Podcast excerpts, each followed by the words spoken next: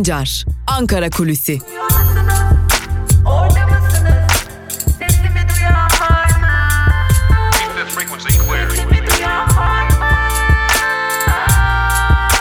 Özgürüz Radyo.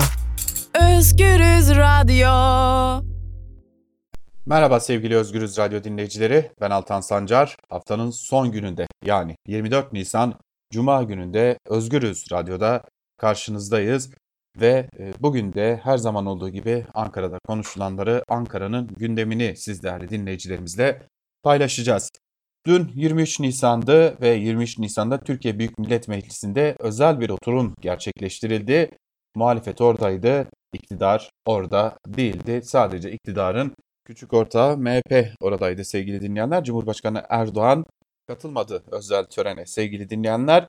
Bu yıllar sonra tekrar gerçekleşen bir durumdu. Yıllar önce de eski Cumhurbaşkanı Abdullah Gül özellikle kulak rahatsızlığı ki bu hala tiye alınan bir konudur. Kulak rahatsızlığı nedeniyle katılım göstermezdi. Bazen resepsiyonlara bazen diğer etkinliklere e, yine böylesi bir şeyle karşı karşıyayız. Ancak 23 Nisan'da en dikkat çekici durum şu sevgili dinleyenler biliyorsunuz AKP grup toplantılarını sırf muhalefetten sonra sözü söyleyebilmek adına salı gününden çarşamba gününe almıştı. Artık salı günleri muhalefetin grup toplantıları gerçekleştiriliyordu. Ardından da AKP'nin yani iktidarın grup toplantıları gerçekleştiriliyor ve Cumhurbaşkanı Erdoğan çıkıyordu. Burada hem muhalefete cevap veriyordu hem de ülkenin başındaki tek isim olarak bir yerde son sözü söylemiş oluyordu. Bu 23 Nisan'da da değişmedi. Hem AKP Genel Başkanı hem Cumhurbaşkanı olarak 23 Nisan'da da son sözü yine Cumhurbaşkanı Erdoğan söyledi ve yine televizyonlarda son görünen isim Cumhurbaşkanı Erdoğan oldu. Böylelikle yine halka son görünen, son sözü söyleyen, son mesajı veren ve ülkenin birleştirici unsuru olarak görünen isim olma noktasındaki çabasını da sürdürdü. Geçelim bir diğer e, konuya 23 Nisan'da verilen mesajlara. 23 Nisan'da muhalefetten güçlü bir şekilde parlamenter sisteme dönüş mesajları verildi. CHP, HDP, İyi Parti bu konuya ilişkin çok net mesajlar paylaştılar. Kamuoyuyla özellikle CHP, HDP ve İyi Parti'nin mesajları güçlü parlamenter sistem, güçlü demokrasi, güçlü halk egemenliği vurgusunda bulunuyordu. Bu mesajlar Türkiye Büyük Millet Meclisi'nde yeniden 23 Nisan'da tam da Türkiye Büyük Millet Meclisi'nin kuruluşunun 100. yılında ki meclisin işlevsizleştirildiği dönemden geçtiğimiz şu zamanlarda hem de koronavirüs salgını dolayısıyla AKP ve MHP'nin önergesiyle kapatılmış haldeyken bu mesajlar verildi. Yani 23 Haziran İstanbul seçimlerinin üzerinden geçen bunca aya rağmen muhalefet durduğu noktayı değiştirmediğini 23 Nisan'da bir kez daha iktidara ve onun küçük ortağı MHP'ye anlatmış oldu. 31 Mart ve 23 Haziran İstanbul seçimlerinin ardından AKP'nin aldığı derin yara sonrası muhalefette anayasa değişikliği ve parlamenter sisteme, güçlü parlamenter sisteme dönüş mesajları gelmeye devam ediyordu. Bunların 23 Nisan'da yenilenmesi de yeniden bu mesajların ortaya çıkması da muhalefetin bu konudaki kararlılığını bir kez daha göstermiş oldu. Şimdi son bir konuya geçeceğiz. E, işsizlik konusu sevgili dinleyenler.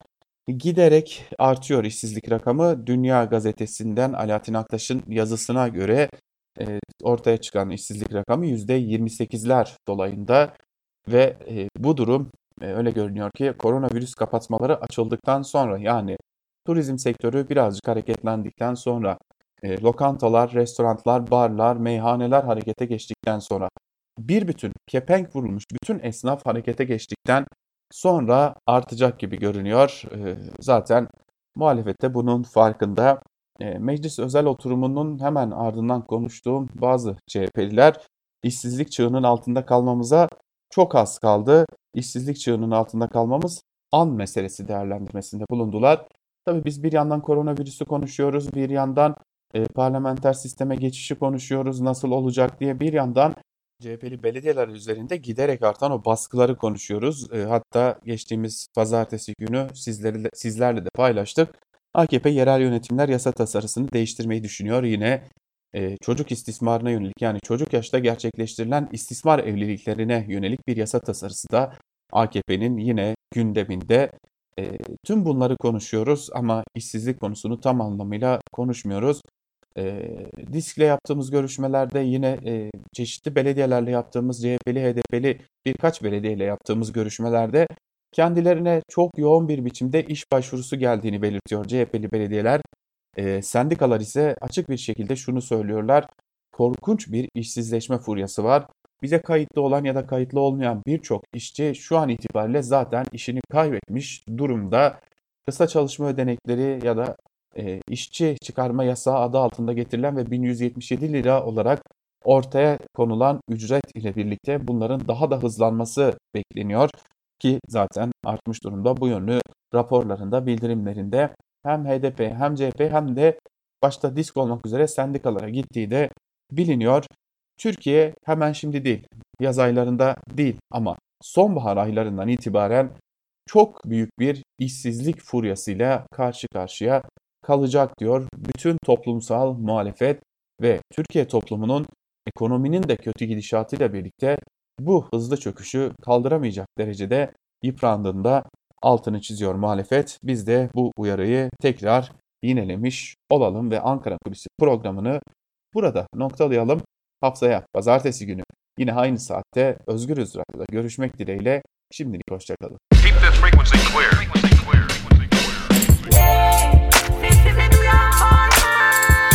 Altan Sancar, Ankara Kulüsi.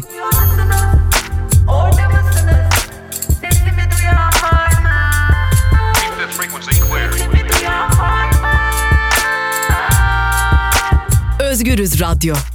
Özgürüz Radyo. Merhaba sevgili Özgürüz Radyo dinleyicileri. Ben Altan Sancar. Hafta içi her gün olduğu gibi bugün de Özgürüz Radyo'da Türkiye basınında bugün programıyla karşınızdayız ve yine gazete manşetleri ve günün öne çıkan yorumlarını siz değerli dinleyicilerimizle paylaşacağız. İlk olarak Cumhuriyet Gazetesi ile başlayalım. Cumhuriyet Gazetesi'nin manşetinde çok güzelsin 23 Nisan sözleri yer alıyor. Ayrıntılarda ise şunlar aktarılmış. Atatürk'ün çocukları egemenliğin sembolü Türkiye Büyük Millet Meclisi'nin açılışının 100. yılına ve Ulu Önder'in çocuklara armağan ettiği 23 Nisan Ulusal Egemenlik ve Çocuk Bayramı'na sahip çıktı.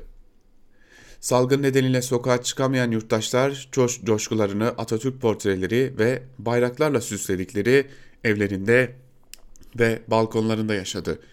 En güzel kıyafetlerle en güzel şiirler, şarkılar ve marşlar sokaklarda yankılandı. Belediyeler bando ekipleriyle polisler araçlarından müzik yayınıyla coşkuyu sokaklara taşıdı. Saat 21'de milyonlar tek bir ağızdan İstiklal Marşı'nı okudu. Türkiye Büyük Millet Meclisi tören alanında düzenlenen havai fişek gösterisi görsel şölene dönüştü denmiş haberin ayrıntılarında. Kuzguncuk baskısı başlıklı bir diğer haberi aktaralım sizlere. Kuzguncuk'taki evinin yanında kiraladığı alanda kaçak şömine ve çardak yaptıran Cumhurbaşkanlığı İletişim Başkanı Fahrettin Altun, olayın peşini bırakmayan CHP İstanbul İl Başkanı Canan Kaftancıoğlu hakkında suç duyurusunda bulundu. Duyurusunda bulunduğu suç duyurusunda bulunduğu Canan Kaftancıoğlu'nun evinin fotoğrafladığı iddiasıyla başlatılan soruşturmaya dahil edilen Kaftancıoğlu'nun suçu teşvik ettiği ileri sürüldü. Altun'un şikayetiyle basın ilan kurumu da gazetemizden savunma istedi. Daha önce haberimize terör soruşturması açılmıştı deniyor haberin ayrıntılarında. Tabi biz de bu telaştan şunu anlıyoruz. Çok hazırlıksız yakalandılar. Marketin köleleri başlıklı bir diğer haberi aktaralım sizlere. Salgın sonrası satışı artan marketlerde işçiler yasalara aykırı bir şekilde izinsiz ve uzun sürelerle çalıştırılıyor. Sokak yasağı öncesi salı ve çarşamba günleri saat 08'den 23'e kadar açık kaldı. Mola süreleri kısaltıldı. Bazı marketlerde kasiyerler ve işçiler 14 saat çalıştı. Siparişleri teslim etmeye zorlandılar. Yoğunluktan sosyal mesafe uygulanmadı deniyor haberin ayrıntılarında. Ülkenin patronlarını neresinden tutarsanız tutun elinizde kalan ahlaksızlıklarla anılacaklar bu dönemde. Geçelim Evrensel Gazetesi'ne. Evrensel Gazetesi salgında Ramazan, yoksullukta iftar manşetiyle çıkmış bugün. Ayrıntılarda ise şunlar aktarılıyor. Ramazan ayı pandemi koşullarında başladı. Koronavirüs nedeniyle artan fiyatlara bir de Ramazan fırsatçılığı eklenince fiyatlar el yaktı, torbalar boş kaldı. Salgın ile beraber yaşamanın maliyeti arttı. Ramazan alışverişine çıkan yurttaş alışverişi bütçesine uydurmak istedi. Markette, pazarda çare olmadı. Alışveriş torbaları dolmadı. Tepki gösteren vatandaşı haklı gören esnaf durumu bu daha iyi günlerimiz diye özetledi. Evet bu da e, kalan günlerimizin de hiç de öyle umutlu geçmeyeceğinin haberi. Bizi önlem alınmaması hasta etti başlıklı bir diğer haberi aktaralım. Uludağ Üniversitesi Hastanesi ameliyathanesinde çalışan 17 sağlık emekçisi koronavirüse yakalandı. 15 Nisan'a kadar N95 maske verilmediğini, Covid-19 şüphesiyle test yaptıranların ise test sonuçları gelinceye kadar çalıştırıldığını anlatan sağlıkçılar bizi alınmayan önlemler hasta etti deniyor haberin ayrıntılarında. Ne demişti e, o kamyon şoförü? E, o çok güzel e, sözlerin ardından hatta gözaltına da alınmıştı. Beni bu düzen öldürür, beni virüs öldürmez demişti. E, ve hatta o sözleri içinde gözaltına alınmıştı o tır şoförü. E, geldiğimiz dönemin belki de en iyi özetiydi o sözler ve e, o sözler yüzünden e, gözaltına alınan bir tır şoförüydü. Dilerseniz birden baştan bir dinleyelim yine kendisini sevgili dinleyenler. Şimdi diyorsunuz ya evde kal Türkiye. Şimdi diyorsunuz ya evde kal Türkiye. Nasıl kalalım baba? Emekli değilim, memur değilim, zengin değilim. İşçiyim ben, tır şoförüyüm. Çalışmasam ekmek yok. Elektriğimi, suyumu, kirayı ödeyemem. E bunları zaten ödememek ölmekten daha beter baba. Öleyim daha iyi. Siz evde kal demeden önce, bir düzeni getirmeden önce, daha doğrusu bizi rezil etmeden önce kendinizi vezir etmeye çalışmayın. Bizi bu duruma getirmeden önce bizim için bir önlem alın. Biz de kendi hayatımız için bir önlem alalım. Yani has senin lafınla evde kalarak açlıktan, elektrikten, rezillikten, kemallikten ölmüşüm. Hadi virüsten ölmüşüm. Ama beni bu virüs öldürmez. Beni senin bu düzenin öldürür. Evet. E, bu düzen sadece elbette ki tır şoförü e, Hasan Bey'i öldürmüyor. O hepimizi öldürüyor. İşte bu tedbirsizlik, iktidarın bu tedbirsizlikleri hepimizin canını almaya devam ediyor bir biçimde ya da yakmaya devam ediyor. Geçelim Bir Gün Gazetesi'ne. Bir Gün Gazetesi'nin manşetinde eğitim online, öğrenci offline sözleri yer alıyor. Ayrıntılarda ise şunlar aktarılmış. Covid-19 salgını nedeniyle günlük yaşam hızla değişime uğrarken eğitimde dijital platformlara taşındı. Türkiye'de 23 Mart itibariyle eğitim bilişim ağı üzerinden 18 milyonun üzerinde öğrenci uzaktan eğitime başladı. Ekonomik Kalkınma ve İşbirliği Örgütü'nün Covid-19 salgınında eğitim 2020 raporu ülkede giderek derinleşen fırsat eşitsizliğinin eğitim alanındaki yıkıcı etkisini gözler önüne serdi. Rapora göre Türkiye 77 ülke arasında sessiz bir çalışma yeri olan öğrenciler listesinde 49. sırada yer aldı. OECD'nin ülkelerin pandemi sırasında eğitim işçi ihtiyaçlarını karşılamasında yol gösterici olması gerekçesiyle hazırladığı rapor Türkiye'nin bu alandaki konumunu gö göstermesi açısından önemli. Ülkelerin okul ödevleri ve eğitim için kullanabileceği bilgisayara olan öğrencilerin sıralandığı listede Türkiye 64. olabildi. Endonezya'nın 77. olduğu internet bağlantısına erişimi olan öğrencilerin listesinde Türkiye 70. sırada yer aldı deniyor haberin ayrıntılarında. Hani öyle her şeyden destan çıkarmaya çalışıyorlar ya e, her şeyin altından biz en iyiyiz bizden iyisi yok cümleleri uçuşup duruyor ya işte en iyi olmadığımızı herkes biliyor. Onlar da biliyor ama her gece yurttaşın evine giren o yandaş medyalar üzerinden yalan söylemeye devam ediliyor. Açıklamaya değil makaleye bakılır başlıklı bir diğer haberi aktaralım sizlere. Koronavirüs gündeminin en fazla tartışılan konularının başında aşı ve ilaç çalışmaları geliyor. Doçent Doktor Cahan Kızıl bu alanda yaşanan bilgi kirliliğine dikkat çekerek şu anda 300'den fazla aşı ve ilaç çalışması var. Bunların çoğu da e, çok erken aşamada diyor. Kızıl, virüse karşı ilacın aşıdan daha kısa sürede ortaya çıkabileceğini ifade ederken ama ilaç bağışıklık sağlamıyor. Sadece semptomun tedavisini yapıyor ya da virüsü öldürüyor uyarısı yapıyor. Öte yandan vaka sayısının 100 bini aştığı Türkiye'de ise Sağlık Bakanı Koca'nın salgın kontrolümüz altında açıklaması tartışılıyor. Bir güne konuşan Türk Tabipleri Birliği Merkez Konseyi Başkanı Sinan Adıyaman'a göre ülkede vaka sayısı oldukça fazla. Adıyaman, vaka sayısında ilk 7'deyiz. Virüs Çin'de çıktı. Bizim Çin'den fazla hastamız var. Ölümde 2000'in üzerinde. Diğer ülkelerin verileri elimizde. Elimizde Türkiye'den daha çok diğer ülkelerin verileri var diyerek açıklamalara itiraz etti deniyor haberin ayrıntılarında. Sanırım en ilginç söz bu söz sevgili dinleyenler elimizde içinde yaşadığımız ülkeden e, az veri varken hiç yaşamadığımız ülkelerden daha fazla veriler var. Neredeyse bazı ülkelerin hastalarının isimlerini bile biliyoruz. Yani virüsün nereden kapıldığını, nereden geldiğini, e, kimin nerede vefat ettiğini bunların tamamını biliyoruz ama kendi ülkemizdekini bilmiyoruz. Geçelim Yeni Yaşam gazetesine. Yeni Yaşam gazetesinin manşetinde komşunu unutma sözleri yer alıyor. Ayrıntılarda ise şunlar aktarılmış.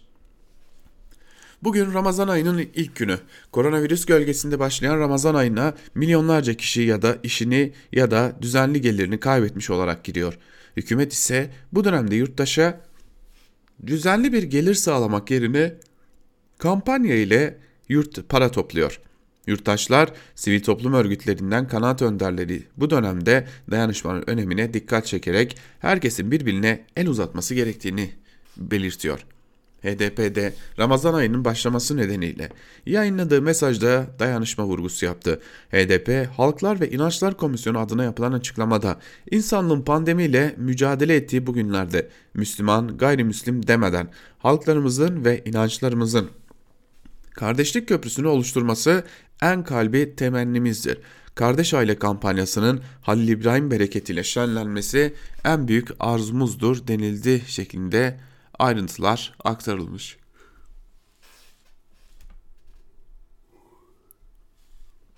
Evet Yeni Yaşam gazetesini de noktalayalım ve Yeni Yaşam gazetesinin ardından geçelim Sözcü gazetesine sevgili dinleyenler.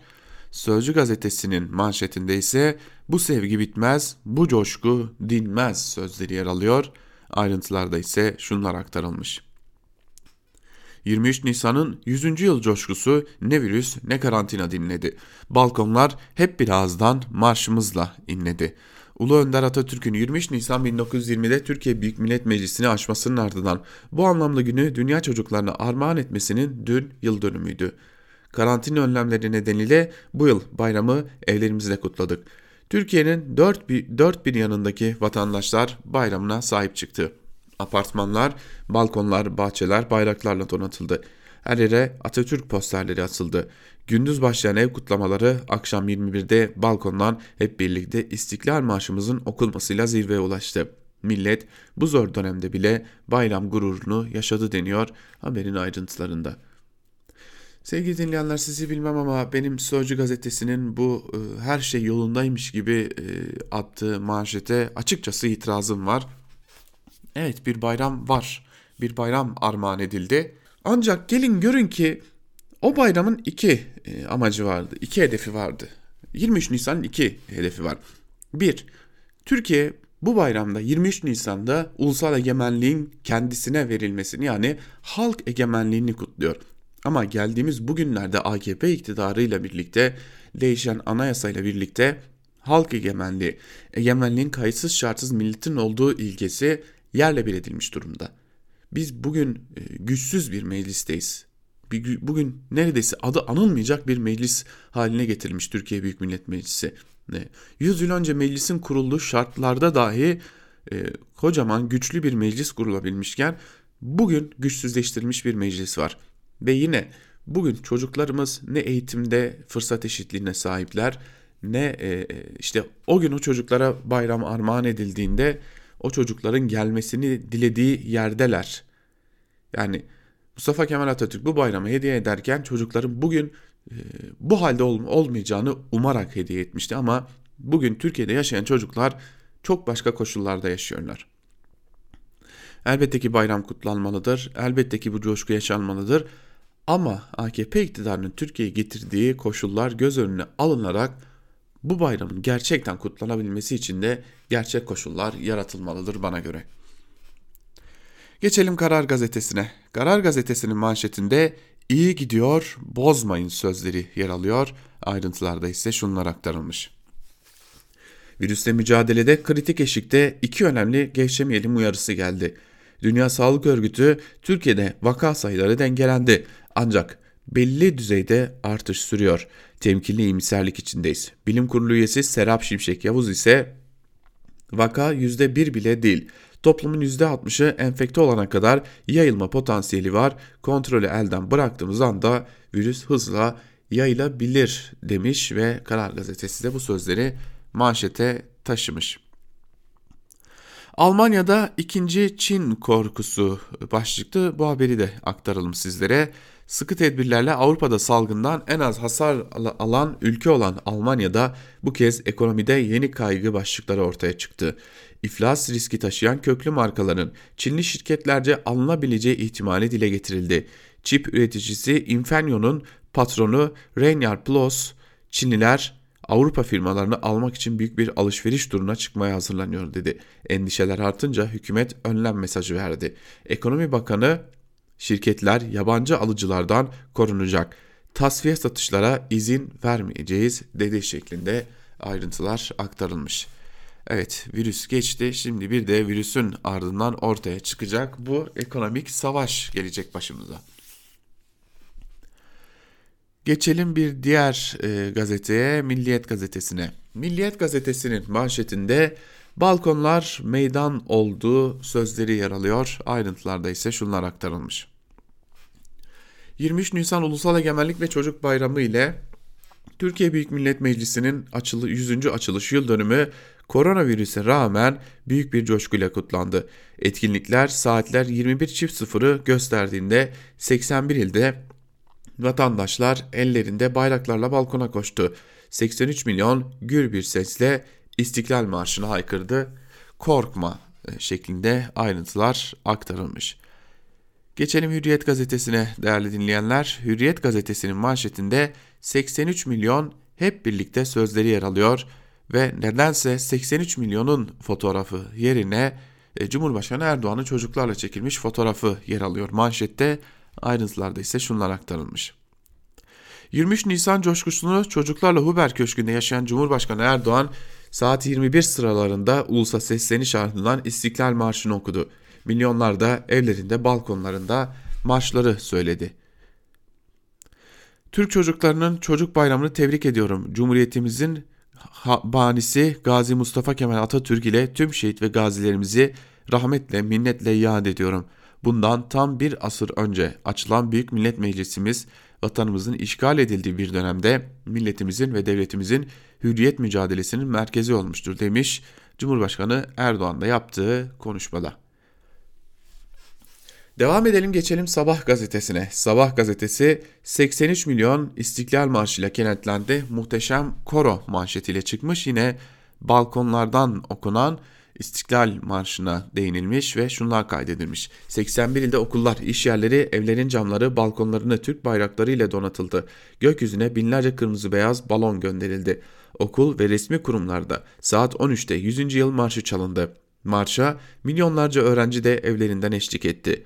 Akşam 21'de ise 83 milyon tek bir koro halinde İstiklal Marşı'nı okuyarak milli birlik ruhunu yansıttı deniyor haberin ayrıntılarında tabii yine manşette e, kim yer alıyor? Cumhurbaşkanı Erdoğan yer alıyor.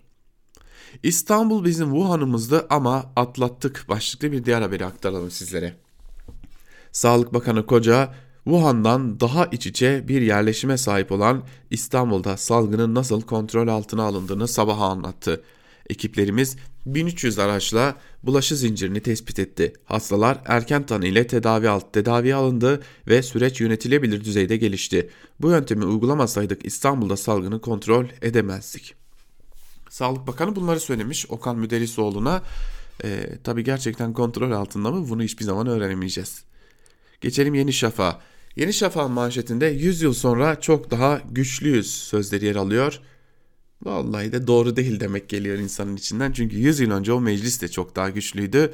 O meclisin halk egemenliğine dayandığı gerçeği de çok daha güçlüydü. Türkiye Büyük Millet Meclisi'nin açılışının 100. yıl dönümü evde kal çağrısına rağmen coşkuyla kutlandı. Çocuklar gün boyu evde, balkonda, bahçede hazırladıkları videoları paylaştı. Saat 21'de bayraklarıyla balkona çıkıp İstiklal Marşı'nı okudu. 100 yıl önce Kurtuluş Savaşı'nın yanı sıra yoklukla da mücadele veren Türkiye bugün salgında tüm dünyaya yardım edebildiği için gururluydu deniyor. Merak ediyordum cümle içinde ne zaman AKP övülecek diye çok gecikmedi hemen övülmüş.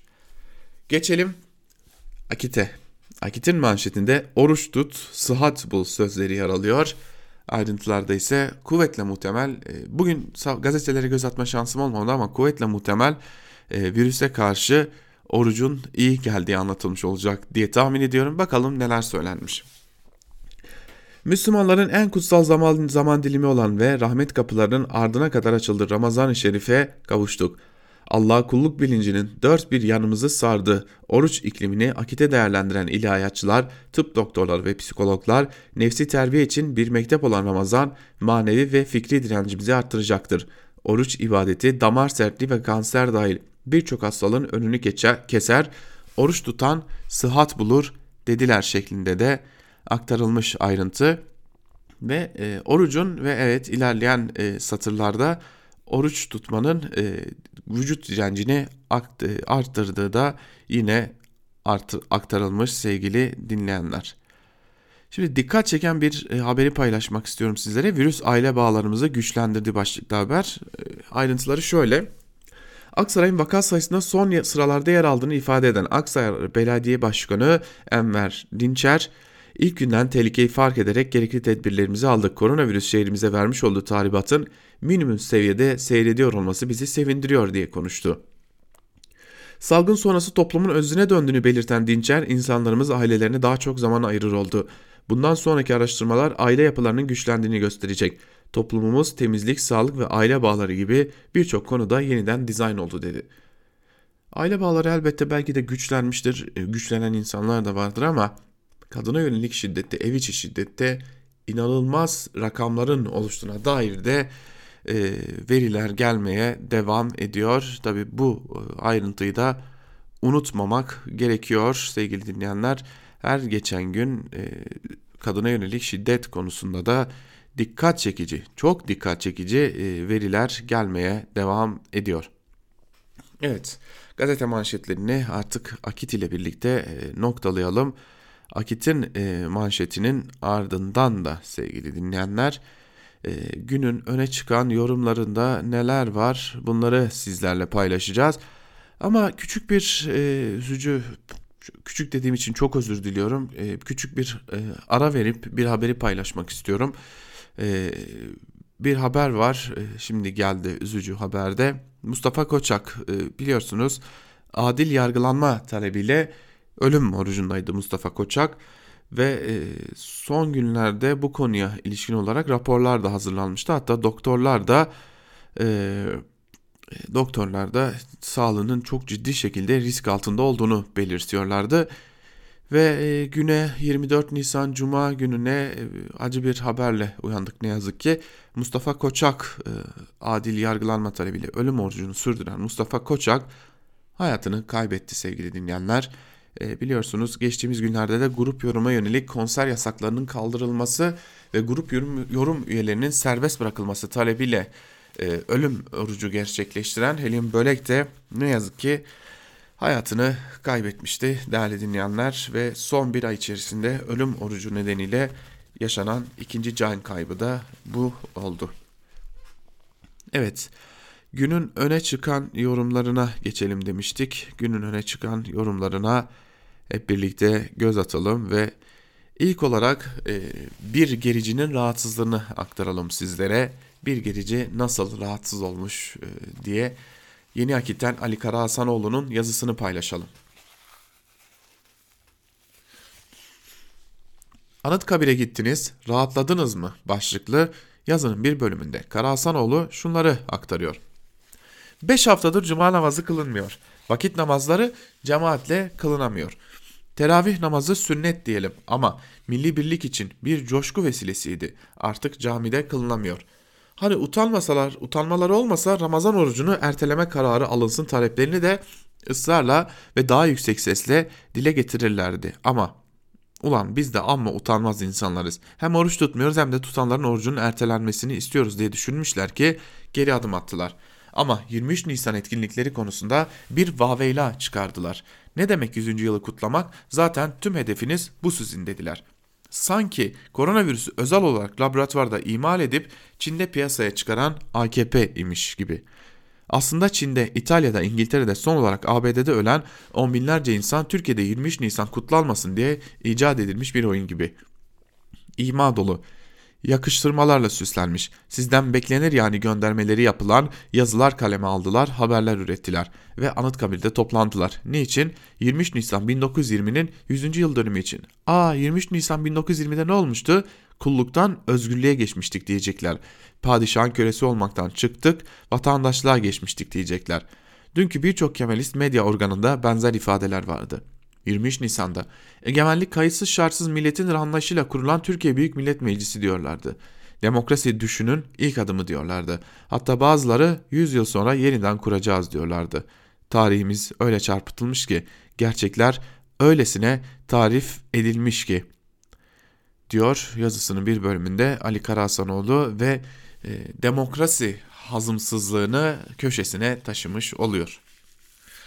Devam edelim günün öne çıkan yorumlarını aktarmaya ve bu konuda dikkat çeken bir yazı var. Ee, Sözcü gazetesinden Çiğdem Toker, İki telli hastanesi için 40 milyar 40 milyon euro başlıklı yazısının bir bölümünde Çiğdem Toker şunları kaydediyor. Koronavirüs dolayısıyla şehir hastanelerinin ne kadar isabetli yatırımlar olduğunun ortaya çıktığını savunanların kesinlikle görmek istemediği bazı gerçekler var. Sağlık Bakanlığı'nın kendisi kiracı olarak konumlayarak kamu özel işbirliği modeliyle yaptırdığı şehir hastanelerinin büyük bölümü şehir dışında. Bu özellikle yoksullar için zaman ve para kaybı demek. Evinden çıkan vatandaşın bazen iki bazen de üç toplu taşıma aracına binmesi gerekiyor. Garanti verilen şehir hastaneleri açılabilsin diye şehir merkezlerindeki hastaneler kapatıldı. Açıkça söylenemeyen nedeni şehir hastanesini yapıp işleten şirketlerin para kazanma zorunluluğu. Sözleşmeler gizli olduğu için devletin şirketlere sağladığı avantajların detaylarını tam bilmiyoruz. Bildiğimiz en önemli gerçek vergiye dönüşen bu garantilerin büyüklüğü. Ve anlaşılan bu garantiler o kadar sağlam ki İngilizce kısa adı ABRD olan Avrupa İmar Bank ve Kalkınma Bankası bir şehir hastanesi için 40 milyon euro kredi verebiliyor. Çok yeni bir gelişme. Cumhurbaşkanı Erdoğan'ın geçen hafta acil servisini açtığı Başakşehir 2 telli şehir hastanesi EBRD 40 milyon euro kredi sağlayacak. 23 Nisan'da yani dün kendi internet sitesinden duyuruldu. İlginçtir. Bu hastanenin finansal kapanışının tamamlandığı ta 3 yıl önce açıklanmıştı. 2017 yılında Çırağan Oteli'ndeki törenle duyurulan iki telli şehir hastanesine bu kredi önceki kredi borçlarını yeniden yapılandırması için verilecek. Hatırlatma notu Rönesans sağlık yatırımının Japon Shozist ortaklığı ile üstlendiği iki telli şehir hastanesi 163 milyar Japon yeni tutarındaki kısmına ilişkin finansal kapanışla da Avrupa'da yeni PPP anlaşması seçilmişti. ABRD duyurusuna göre kabul tarihi 27 Nisan 2020 olan kredi iki telli şehir hastanesinde öz sermayeye yönelik kısa vadeli kredileri yeniden finanse etmek için kullanılacak. Projenin amaçları arasında bilançonun yeniden yapılandırılması ve aktif pasif arasındaki vade uyumsuzluğunu gidermek de sayılıyor. Kabul tarihinin 27 Nisan oluşu hastanenin tam kapasiteyle hizmete geçiş tarihi olarak açıklanan Mayıs ile de uyumlu. Dolayısıyla bu hastanenin geçen haftaki açılış töreni ABRD'nin bu taze kredisiyle bağlantılı. Başa dönelim. Bu kredi bize gösterdiği pek çok şeyin yanı sıra devletin Rönesans Sağlık Yatırımları şirketine ne kadar sağlam garantiler verdiğinin de kanıtı deniyor yazının bir bölümünde. Ve e, Türkiye'nin vergileri uçup gidiyor. Geçelim bir diğer yazıya İbrahim Kahveci'nin Karar Gazetesi'ndeki 100 kahraman başlıklı yazısına. Yazısının bir bölümünde Kahveci şunları kaydediyor. Birey olmak için maddi yetkinlik önemlidir ama asıl bilgi yetkinliği gerekir. Bilgi sahibi olmanın yanına bir de direnç tabi. Olay şu, Ali Babacan açıklamasaydı sayının bu kadar yüksek olduğunu bilmeyecektim. Yıldıray Yoğur özel bankalara yapılan kredi baskısını sor soruyor. Babacan ise özel bankaları hissedarlarının yani sahiplerinin yönetemediğini açıklıyor ve en kritik cümleyi açıklıyor. Son dönemde özel bankalardan genel müdür yardımcısı seviyesinde 100 kişi işten atıldı. Bu işten atılanlar bankaların yönetim veya hissedarlarının iradesiyle işten atılmadı. Farklı sahiplerle atıldılar. Ben bu cümleye inanamadım. Ama küçük bir araştırma yapınca hayret ettim. Bankacılık Düzenleme Denetleme Kurumu BDDK sektörü denetlemiyor. Adeta yönetiyor. Ama Sayın Babacan'ın bahsettiği gibi işten atma da nedir? İnsanların ekmeğiyle oynamak, gelecekleriyle oynamak nedir? Günah kavramı da yok mu? Bunu neden söylüyorum? Ülkemizde yasa kavramı zaten birçok olayda fiiliyatın gerisinde kaldı. En azından günah kavramı da gitti mi diye sor, sormaya kaldık. Aklıma Taha Akyol'un Onlar da Kahramandı kitabı geliyor. Düzene, sürüye, güce karşı direnenler. Hak diyenler, adalet diyenler, insanlık diyenler yani kahramanlar. Şimdi bu işlerinden kamu gücüyle atılan yüz civarı genel müdür yardımcısı bankacıları ayırmadan bu alanda anmak istiyorum. Sisteme güce karşı direnmiş ve işlerini kaybetmişler. Siz de birer kahramansınız. Sürünün içinde kahraman kalmak yerine birey oldunuz ve inandığınız değerler uğruna işinizi kaybettiniz diyor İbrahim Kahveci. Şimdi birkaç gündür biz Özgürüz Radyo'da şunu söylüyorduk. Ee, devlet iktidar eliyle e, bankalara, özel bankalara parmak sallıyor diyorduk. Ve e, bunun hiç hayra alamet bir gidişatının da olmadığını söylüyorduk. Ve e, şimdi ortaya çıkmaya başlıyor bunun meyveleri sevgili dinleyenler. E, Bakan Berat Albayrak bir yandan özel bankalara parmak salladı. BDDK bir yandan salladı. Merkez Bankası bir yandan parmak salladı. Ve geldiğimiz noktada düşünebiliyor musunuz? Özel bankalarda toplam 100'e yakın genel müdür yardımcısı işinden edilmiş. Sebebi ne biliyor musunuz sevgili dinleyenler? Kredi vermemeleri. Yani ben bu dönemde bu ortamda sizin baskınızla kredi verirsem ben çalıştığım kurumumu zarara sokarım. Ve benim bu e, kredilerim kayıp kredi olur şeklinde bir değerlendirmeyle kredi vermiyor. İşte o banka müdür yardımcıları ve böylelikle de işlerinden oluyorlar. Bir diğer yazıya geçelim. Şu İdlib gündemine bir kısaca bir göz atalım sevgili dinleyenler. Zira İdlib'de de dikkat çekici gelişmeler var. Bu konuya ilişkin de Hamide Yiğit'in yazısını paylaşalım sizlerle. İdlib'de sular yeniden ısınıyor. Koronanın ardı savaş mı başlıklı yazısının bir bölümünde Hamide Yiğit şunları aktarıyor. İdlib'de savaş çağrılarının tavan yaptı ve hatta NATO'nun müdahaleye çağrıldığı bir süreç geldi, geçti. Ancak bu savaş çığırkanlığının bilançosu fazlasıyla ağır oldu. 36 askerin yaşamını yitirdiği İdlib badaklığı TSK'nın son 45 yılda uğradığı saldırılarda tek seferde yaşadığı en büyük kayıp olarak tarihe geçti. Bu denli büyük can kaybının ard ardından aleni olarak cihat çağrısı yapıldı. Camilerde Fetih Suresi okutuldu. Fetih, Fırat'ın doğusuna yönelik Barış Pınarı Harekatı başladığında da Diyanet İşleri Başkanlığı'nın talimatıyla tüm camilerde Fetih Suresi okunmuştu. Ancak bu kez farklı olarak bir de cihat çağrısı oldu. İdlib'de yaşamını yitiren askerler için Diyanet İşleri Başkanlığı tarafından yayınlanan Cuma hutbesinde Mehmetçiğimiz Peygamber Efendimizin ellerinizle, dillerinizle ve mallarınızla cihat edin çağrısına uyarak düşmanının hayasızca akınına dur demektedir denildi. Ateşkesin yürürlüğe girdiği 6 Mart'tan bu yana İdlib'teki son durum öncesine nazaran sakin olduğu söylenebilir.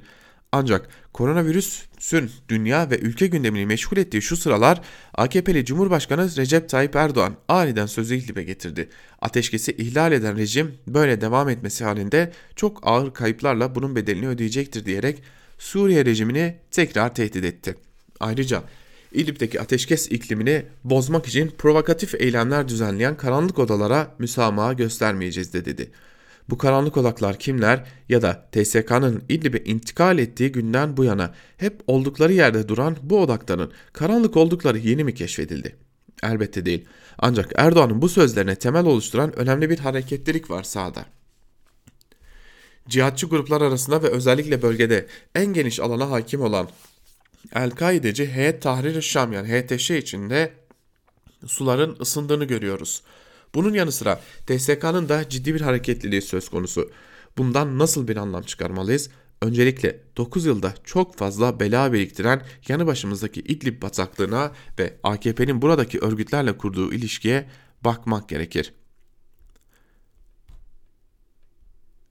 Zamanında bu gerçeğin altını kalın çizgilerle çizen ve duruma Türkiye'nin Nusra cephesiyle ateşten ittifakı diyen analistler oldu. Örneğin Suriye Uluslararası İlişkiler Uzmanı Akil Said Mahfut, İdlib intikali sırasında Türk ordusu ile HTŞ arasında bir koordinasyon olduğunu ve taraflar arasında müzakereler yapıldığını söylemişti. Yazara göre ilk olarak ana gövdesinin Nusra'nın oluşturduğu cihatçı çatı örgütü HTŞ'nin dağıtılması sonra yeni isimle yeni bir yapı oluşturulup bu yapının Nusra cephesinden farklı olduğunun ilan edilmesi müzakere edildi. Moskova ek protokolünün imzalanmasının ardından 15 Mart'ta M4 Laski Halep ticaret yolu üzerinde kısa mesafeli olarak devriyeler başladı. Ancak cihatçıların bu devriyeleri engellemek için yol kesme eylemleri başlattıklarını da gördük. Lastikler yakıldı, oturma eylemleri yapıldı, yolun ortasına çadırlar kuruldu. HTŞ lideri Colani'nin Türkiye'ye teşekkürüyle başlayan eylemlerde genelde Türkiye sevgi gösterileri vardı. Sevgiden TSK tanklarının üstüne çıkılırdı, Arapça Türkçe pankartlar açılırdı. Ancak bir süre sonra TSK tankları taşlanmaya başlandı ve 13 Nisan günü TSK yolu kesenlere göz yaşartıcı bombalarla müdahale etti. M4'te kurulan 20'ye yakın çadır kaldırıldı. Bu gelişmelerle birlikte TSK'nın İdlib'e askeri sevkiyatlarının yoğunlaştığının da altını çizelim. Bir yandan askeri sevkiyatlar devam ediyor, diğer yandan yeni gözlem noktaları oluşturuluyor. Son verilere göre ateşkesten sonra 2750 araçlık sevkiyat yapıldı.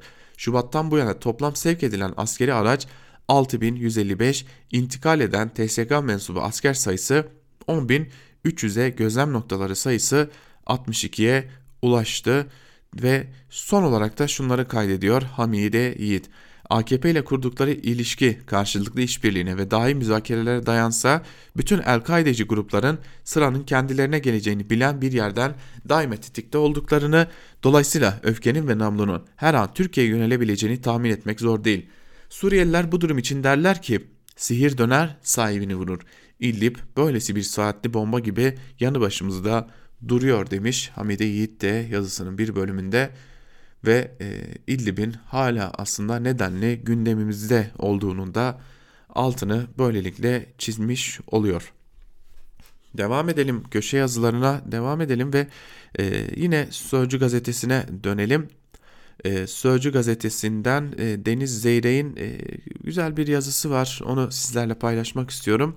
Dünyayı kadınlar kurtaracak başlıklı yazının bir bölümünde Deniz Zeyrek şunları aktarıyor. Koronavirüs açısından erkek olmakta, yaşlı olmak kadar büyük bir risk faktörü. Bugüne kadar Çin'de, İngiltere'de, ABD'de hatta Türkiye'de yayınlanan bütün bilimsel makaleler şu üç tespiti yaptı. Koronavirüsün bulaşması açısından kadın ve erkekler arasında fark yok. Ancak koronavirüs, korona türü virüsler erkeklere daha fazla hastalık gelişmesine neden oluyor. Korona nedeniyle olan ölenlerin çoğu erkek. Erkek nüfusu içinde ölüm oranı %2.8 iken kadınlarda bu oran 1.7. Çin'de ölenlerin %75'ini erkekte, erkekler oluşturuyor. Bu dengesizlik konusunda farklı değerlendirmeler yapılıyor. Birçok bilim adamı erkeklerin kötü kadınların iyi alışkanlıklarını, kötü e, bu cümleyi düzeltmek istiyorum sevgili dinleyenler zira yanlış anlaşılabilir. Bu dengesizlik konusunda farklı değerlendirmeler yapılıyor. Birçok bilim adamı erkeklerin kötü, kadınların iyi alışkanlıklarına dikkat çekiyor. Örneğin sigara içme alışkanlığı. Çin'de iki erkekten birinin sigara içtiğine, kadınların ise sigara içme oranının %5'te kaldığına işaret eden bilim adamları sigara içenlerin hücrelerinin virüse daha duyarlı olduğuna dikkat çekiyor. Herkesin en fikir olduğu detay kadınların hijyen kurallarına daha fazla uyması. Bu teoriye göre el yıkama ve temizlik virüsten korunmanın en etkili yolu olduğundan kadınlar hastalığa daha az yakalanıyor. Bazı bilim adamları da durumu erkeklerin koronanın şiddetini artıran obezite, yüksek tansiyon, şeker, kanser, akciğer ve kalp damar hastalıklarına yakalanma eğilimlerinin kadından daha yüksek olmasına bağlıyor. Bir başka araştırmada erkeklerin kadınlara göre biraz vurdum duymaz olduğunu ve hastalık ilerlemeden hastaneye gitmediğine dikkat çekiyor. Sosyal ve kültürel alışkanlıklar bir yana asıl bilimsel çalışmalar kadınların erkeklere nazaran doğal bir üstünlüğe sahip olduğunu da gösteriyor. Kesin olan bulgu şu, kadınların bağışıklık sistemleri erkeklerin bağışıklık sistemlerinden çok daha güçlü. Oxford Üniversitesi'nden bilim insanlarına göre erkeklerle kadınların bağışıklık sisteminde enfeksiyon hastalıklara karşı kadınlar lehine belirgin pozitif sonuçlar yaratan önemli farklar var. En belirgin unsur da kadınların iki, erkeklerin tek X kromozomuna sahip olması diyor Deniz Zeyrek. Ve e, aslında Deniz Zeyrek de e, bu kadın erkeklerin neden böyle farklı oranlarla virüse yakalandıklarına dair e, önemli bir e, veriyi ortaya koyuyor ki bunu bir tahmin üzerine yazmıyor açık bir biçimde bilimsel verilerle ortaya koyuyor sevgili dinleyenler. Geçelim bir diğer yazıya Özcan Yeniçeri ile devam edelim. Yeni Çağ'dan Özcan Yeniçeri yazısının başlığında virüsten siyaset çıkarma cümlelerini kullanmış ve bir bölümünde de şunları aktarıyor. Toplumsal felaketler söz konusu olduğunda toplumun bütün kesimlerinin hiç ayrım gözetmeksizin harekete geçmesinden daha doğal bir şey yoktur. Yardım toplama, ekmek dağıtma ya da fuar alanını hastaneye çevirmeyi paralel bir yapılanma olarak nitelemekse tam bir akıl tutulmasıdır.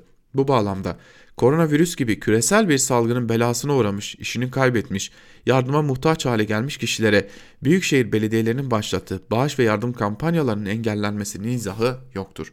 Asıl olan halka yapılacak hizmettir. Siyasi partiler, dini kurumlar, yerel idareler, sivil toplum örgütleri, vakıflar, kamuya yararlı dernekler kim olursa olsun halka doğrudan hizmet götürmesinin teşvik edilmesi yerine suçlanması, engellenmesi doğru değildir. Yardıma muhtaç insanlara bağışı ya da yardımı kimin yaptığı değil, toplanan kaynakların amacına uygun ve şeffaf bir şekilde yapılıp yapılmadığı önemlidir. Her zaman söylendiği gibi herkesin elini taşın altına koymasının neresi yanlıştır? İktidarın yardımsa ben yaparım, bağışsa ben toplarım, hastane ise ben açarım tavrı takınması yanlış ötesi yanlıştır. Herkes elinden geleni yapar, sonuçta bundan halk yararlanır. Doğrusu budur, diğer davranış biçimleri hem yanlış hem de hastalıklıdır, diyor yazısının bir bölümünde Özcan Çeri'de. Ve biz de Özcan Yeniçeri'nin bu yazısıyla birlikte artık Türkiye basınında bugün programımızı hem bugünlük hem de bu haftalık noktalamış olalım. Ancak bizler ilerleyen saatlerde hem haber bültenleriyle karşınızda olacağız. Yine saat 18'de de genel yayın yönetmenimiz Can Dündar ile birlikte karşınızda olacağız. Ve e, haftanın bilançosunu konuşacağız. Bu hafta neler yaşadık, neler e, konuşuldu. Bunları da siz değerli dinleyicilerimizle paylaşmayı sürdüreceğiz diyelim. Ve Özgürüz Radyo'dan bu haftalık da bu kadar diyerek tekrar görüşmek dileğiyle hoşçakalın diyelim.